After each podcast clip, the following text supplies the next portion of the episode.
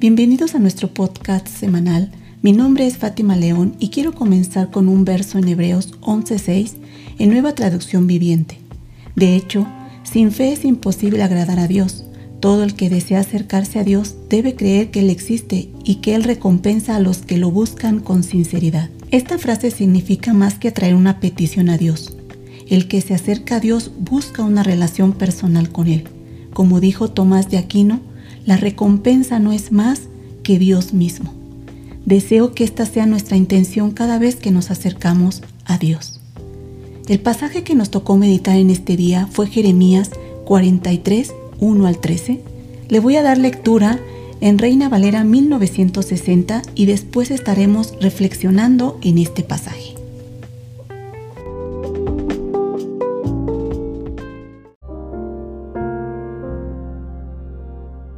Aconteció que cuando Jeremías acabó de hablar a todo el pueblo todas las palabras de Jehová Dios de ellos, todas estas palabras por las cuales Jehová Dios de ellos le había enviado a ellos mismos, dijo Azarías, hijo de Osaías, y Juanán, hijo de Carea, y todos los varones soberbios dijeron a Jeremías, Mentira dices, ¿no te ha enviado Jehová nuestro Dios para decir, no vayáis a Egipto para morar allí? Sino que Baruch, hijo de Nerías, te incita contra nosotros para entregarnos en manos de los caldeos, para matarnos y hacernos transportar a Babilonia.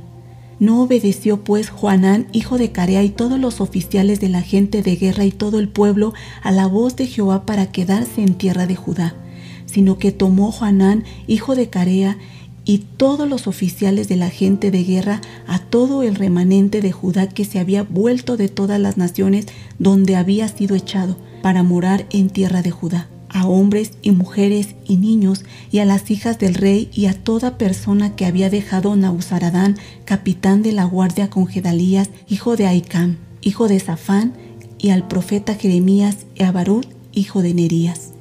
Y entraron en tierra de Egipto, porque no obedecieron a la voz de Jehová y llegaron hasta Tafnes. Y vino palabra de Jehová a Jeremías en Tafnes diciendo, Toma con tu mano piedras grandes y cúbrelas de barro en el enladrillado que está a la puerta de la casa de Faraón en Tafnes, a vista de los hombres de Judá, y diles, Así ha dicho Jehová de los ejércitos, Dios de Israel, He aquí yo enviaré y tomaré a Nabucodonosor, rey de Babilonia, mi siervo, y pondré su trono sobre estas piedras que he escondido, y extenderá su pabellón sobre ellas y vendrá y asolará la tierra de Egipto, los que a muerte a muerte, los que a cautiverio a cautiverio, y los que a espada a espada. Y pondrá fuego a los templos de los dioses de Egipto y los quemará, y a ellos los llevará cautivos, y limpiará la tierra de Egipto, como el pastor limpia su capa, y saldrá de allá en paz. Además quebrará las estatuas de Betsemes, que está en tierra de Egipto, y los templos de los dioses de Egipto quemará a fuego.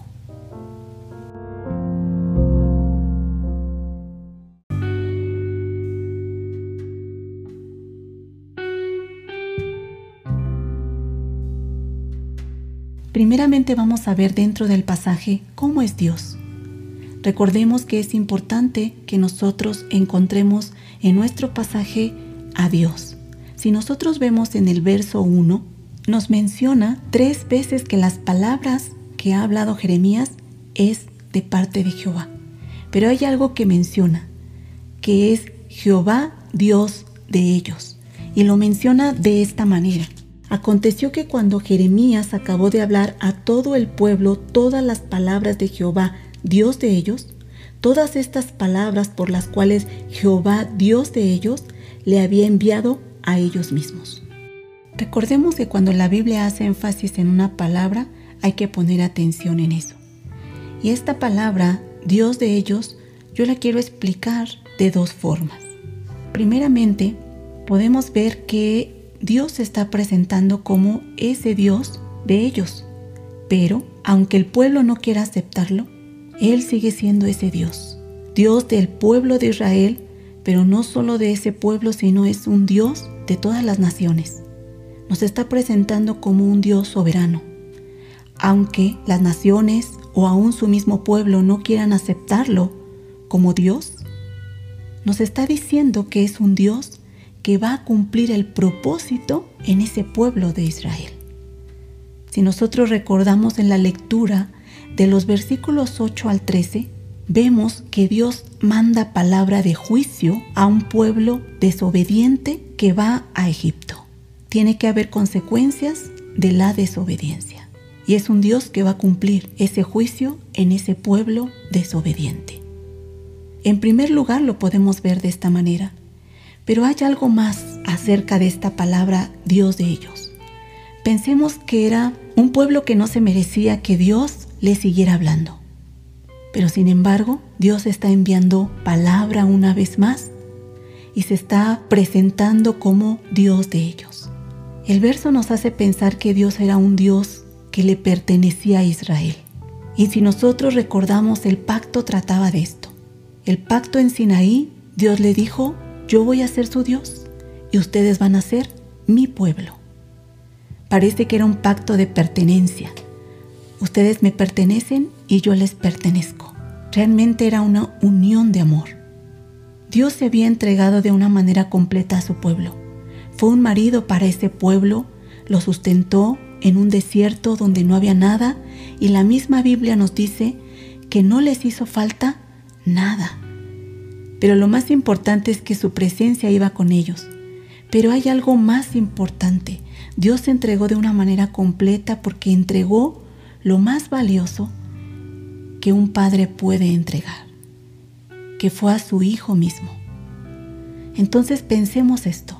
Cuando nosotros vayamos a la Biblia y veamos cada porción que leamos, Dios está entregando de una manera completa, porque cada porción de la Biblia nos habla de la salvación por medio de Cristo. Así que si Dios se entrega a nosotros de una manera completa, también nosotros debemos corresponder de la misma manera, entregarnos a nuestro Dios de una manera completa y decirle, aquí está mi corazón, aquí está todo mi ser para hacer tu voluntad. Ahora yo quiero que vayamos a las enseñanzas y vamos a ver una enseñanza también y es acerca de la actitud del pueblo. Si nosotros recordamos en los pasajes anteriores, el pueblo le pide a Jeremías que ruegue por ellos ante Dios para ver qué es lo que ellos deben hacer, si deben ir a Egipto o no.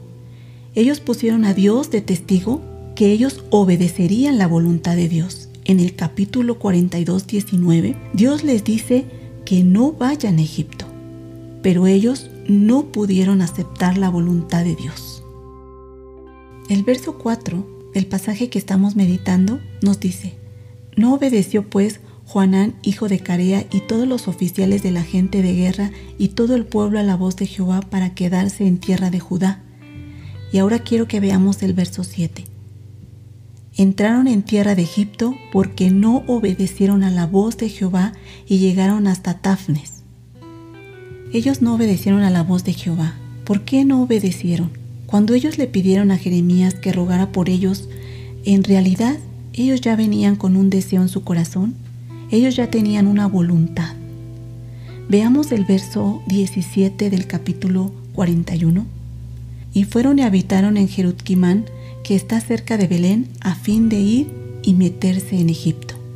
Entonces vemos que ya tenían ellos una decisión firme de ir y meterse en Egipto.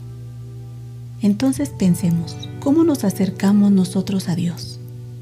Puede ser que yo me acerque a Dios trayendo mi propia voluntad, mi propio deseo, y solo vengo ante Dios para que cumpla lo que yo traigo en mi corazón. Aquí quisiera que recordáramos para qué es la oración. La oración cuando me acerco a Dios es para negarme yo, para negarme a mí mismo. Puedo venir ante Dios con algún deseo en mi corazón, y creo que eso del todo no está mal pero lo importante es que yo lo deje delante de Dios para aceptar cuál es la voluntad de Él. Esto nos hace pensar en el Getsemaní. Recordemos que cuando Jesús fue a Getsemaní, en su humanidad, Él tenía su propia voluntad. Pero Él oró al Padre. ¿Para qué? Para que realmente pasara de Él esa copa. Tal vez oró una vez, dos veces, tres veces nos dice la Biblia. Pero ¿qué hizo Jesús? Entregó su voluntad al Padre. Cada uno de nosotros necesitamos realmente ir también a Getsemaní y poder negarnos a nosotros mismos. ¿Cuántas veces tengo que orar una vez, dos veces, tres veces, las veces que sean necesarios para aceptar la voluntad de Dios. Deseo en mi corazón que cada uno de nosotros nos acerquemos a la palabra de Dios y podamos entregarnos a Dios de una manera completa, mi mente, mi corazón, mis manos, mis pies, mis oídos, todo mi ser, para poder hacer la voluntad de Dios. Que el Señor les bendiga, hermanos.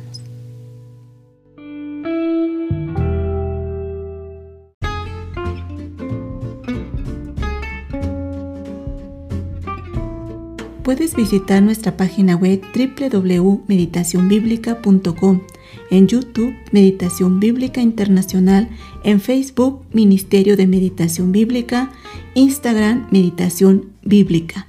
Te invito a que compartas este podcast con tus contactos. Nos vemos hasta el próximo miércoles.